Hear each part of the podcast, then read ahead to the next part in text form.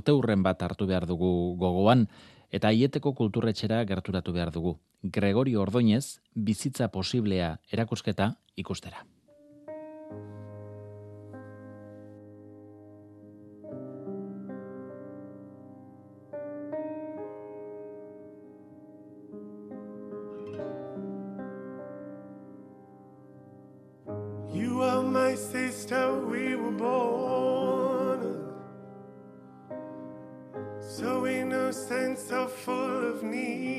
Gaurko egunez duela hogeita bederatzi urte, hiltzuenetak Donostiako peperen zinegotzia eta Eusko Legebiltzarkide ere bazena, Gregorio Ordoinez. Euskal Gizartea xok egoeran utzi zuen atentatua izan zen, eta une horretatik aurrera ugarituko ziren buruzagi politikoen hilketa gehiagoren aurrekari. Duela lau urte ere, erakusketa hau, Miramar jauregian zabaldu zen, baina pandemiaren ondorioz, beste gauza asko bezala, garaia baino lehen itxi zen.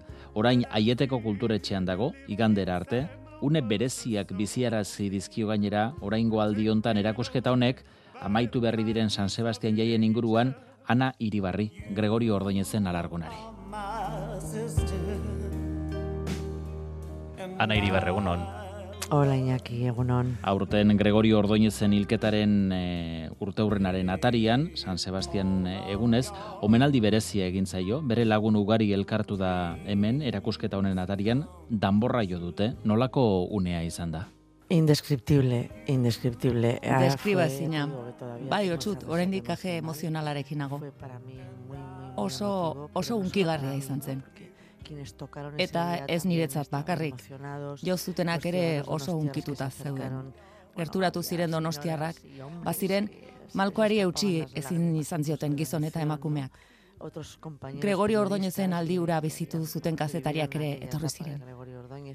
Benetan, azte zina izan zen. De verdad, un momento eh, inolvidable. Danborra da horretan, Denis Itxaso ikusi genuen, ordoinezenak ziren makiltxoak hartu eta kupela astintzen. Danborra da bat antolatzea Gregorio Ordoinezen oroimenez, ba nik uste tekimen ederra dela, ia hemendik aurrera gai geran, bengoz, ba, kulturaren, kirolaren, festa batzordeak eta bar, ba, beste gertutasun bat erakutsi, e, e, erakutsi alizatea biktimekiko. Azken batean, biktimak ez dira inoiz bueltatuko, familia horiek erabateko bakardadean bizi izan dira, urteetan, oso maitasun keinu gutxi jaso izan dituzte, e, herrietan, hirietan, ez? Eta nik uste hori dela, San Sebastian egun batean, danborra da bat antolatzeak duen e, balorea.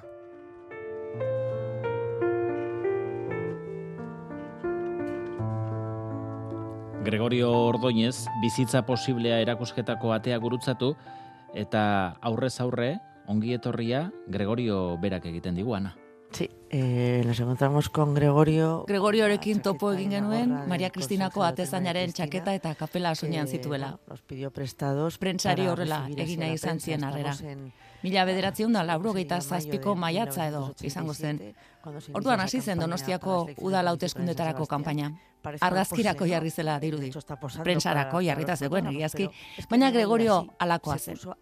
Bere herrikiden zerbitzura jarri zen. Jende hartu eta gurtzeko zuen jarrera hori barru-barruan zeraman. Muy dentro. Erakusketaren lehen urratsetan segituan jabetzen da bat nola bizitzaura hilketa batek eten zuen egunkarietako azalek eh, munduko zoko ugaritatik iritsitako dolumun gutunek agerian uzten dute hori. Gaur dire esan bezala hogeita bederatzi urte hiltzutela eguardian udaletxetik irten eta lazepa tabernan lankideekin zerbait hartzen ari zela. Hogeita bederatzi urteren ondoren nola egiten diozu aurre gaurko egunari? Eh, se dice, ¿no? Que el tiempo lo cura todo. Esaten da, denborak no, dena sendatzen duela. Baina ez du dena sendatzen. El tiempo amortigua. Denborak lehundu egiten ditu. Oroitzapenek izugarrienak.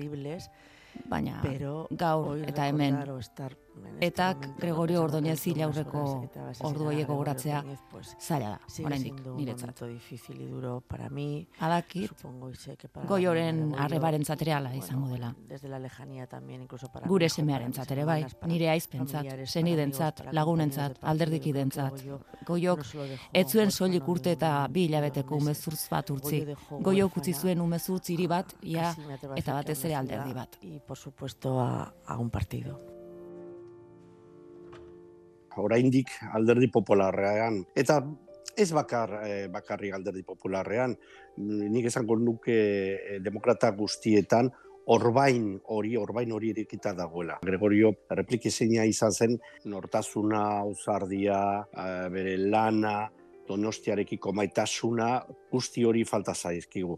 Eta erakunde terroristak dezeroso zegoen, eta horrezagati hil zuen Gregorio Ordóñez orain dela hogeita bederatxo urte. Carlos Iturgaitzen hitzak horiek kontestu politikoa azaltzen duten elementu asko daude erakusketan, baina batez ere daude oso bereak zituen objektuak. Mm, yo creo que mucha gente cuando entra en la Erakusketan sartu eta jendeak larruzko maleta hau ikusten duenean, egunero, egunero, eramaten zuen paperez beteta.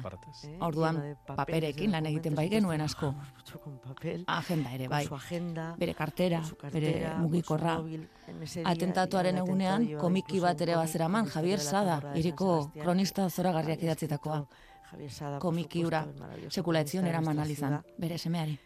Que nunca le puedo entregar a su hijo, ¿no? Bere kuadernoan ikusten dira euskara ikasteko apunteak eta ondoan txikia bezain hilgarria den bala bat.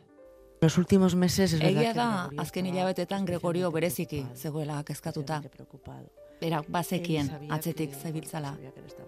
Eta astelenetan askotan, udaletxeko kutsatilagira iristen zenean, bere kutsatilara, eta aurkitzen zuen norbait utzi zion bala bat. Astelen hoietako batean bere kide kazetari batekin iritsi zen eta esan zion, tori hau, zuretzat, nik asko dauzkateta. Erakusketa hau prestatzen ari nintzela kontatu zidan historia hau, eta eman zidan bala ere. Y él me cuenta esta historia y me entrega esa bala. Urte terdi zituen, aita hil ziotenean, Javierrek, Gregorioren eta Anaren semeak, eta argazki handi batean agirigidra biak erakusketan. Goio Javier, Goio eta Javier, hilketaren aurreko uda da. Javierrek hilabeteak dauzka, urtea ere ez. Eta hau eskutitz bata. Goio eta biok laurogeita bateko udan ezagutuen elkar. Ikusi orduko maite mendu nintzen. Eta Zaragozara joan behar nuen ikastera, unibertsitatera. Eta jasu nuen goioren karta bat, ia egunero. Kasi, Astero bai, eta politikan, eta bere herritarren eta askatasunan defensan jartzen zuen pasioa eta garra jartzen zion neskalagunari. de las libertades se le va a poner a su novia. Anak oso presente du, Javier Semeak nola bosturterekin galdetu zion, aita nola hil zuten, nork hil zuen, eta nola garrantzitsua izan zen gerora, dolua izteko, hilketa argitu eta arduradunak epaitu izana. Emeretzi urte pasa ziren prozesua amaitu zenerako horregatik aipatu dizkigu izan ditu gogoan argitu gabeko hilketen irureun biktimak.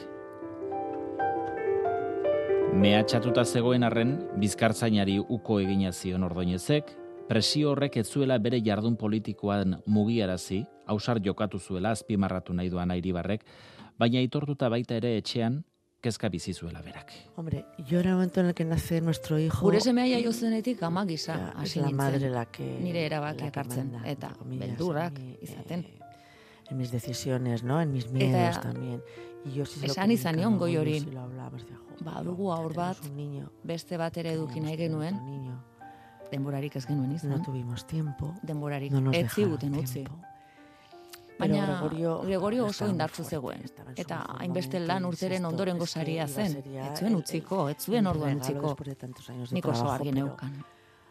No, no, no, no, iba, no, iba, no iba a dejarlo. No iba a dejarlo entonces. Yo lo tenía muy claro.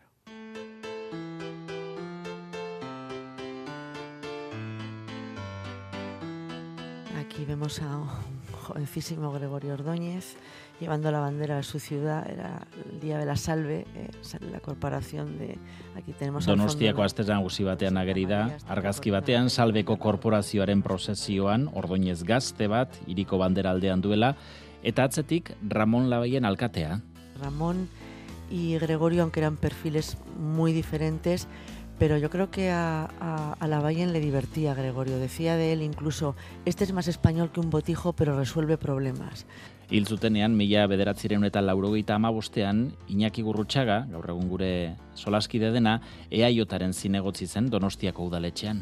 Ni behakin eh, hartu eman eh, asko izan nuela, zeren eh, bilege aldi izan zien. A ber, Gregorio zan oso, oso persona, eh, oso langilea, oso zutxua, bere ideak ere e, modu oso tinkoan defenditzen zuena, eta berearekin noski e, hartu eman politikoa beti diferentziatik izan zen neurri askoan, ez? Naiz eta e, elkarlanean ere hainbat gauzetan aritu, baina izan zen handia eta askotan ere ba, konfrontazioa izan gendun, baina ideien e, konfrontazio izan zen beti, ezta? Izan nahi dut, konfrontazio politikoa demokratikoa danen, errespetuz danen, hartu eman personalak onak izaten dira, eta ni berarekin hartu eman personal on bat neukana. Gregorio entendió que el ciudadano Gregorio kulertu zen bere bulegoan sartzen zenak, atea jotzen zuenak, ba bera, haren arazoa konpontzeko zegoela, zentzuz, beti ere, zentzuz. Eta orain etortzen da erakusketara jendeat esaten dit, Gregorio hori eskerrak ni lortu nuen lizentzia negozio bat irekitzeko. Gregorio hori eskerrak nik egin izan nuen obra bat. Hori, oraindik entzuten dut. Eso lo sigo escuchando de los ciudadanos donostiarra. Baina herritarren arazoi irten bidea emateaz gain, gizarteak bizi zuen indarkeria testu inguruan beste kezka batek ere bultzatu zuen politikara. No solo ve talde terrorista horretan gertatzen ari dena ikusteaz gain, ikusten du hirian askok duten indiferentzia ere herritar inozente bat hil, bere gorpuaren ondoan pasa eta beste alde batera begiratu. Are batzutan Euskal Erakunden indiferentzia ere bai, eta berak dio, ez ez, ez, honek ezin du jarraitu. Hau aldatu beharra daukat. Abertzaletasunak zabaltzen zuen hori, ez da, bazirudien, abertzale masaurretatik kanpo geundenak ez ginela Euskal Herritar. Goiok esan zuen, hemen denak Euskal Herritar, ez dago zertan, PNV-ko karneta eduki beharrik Euskaldun izateko. Oye, aquí vascos somos todos, no hay que tener carne del PNV para ser vasco.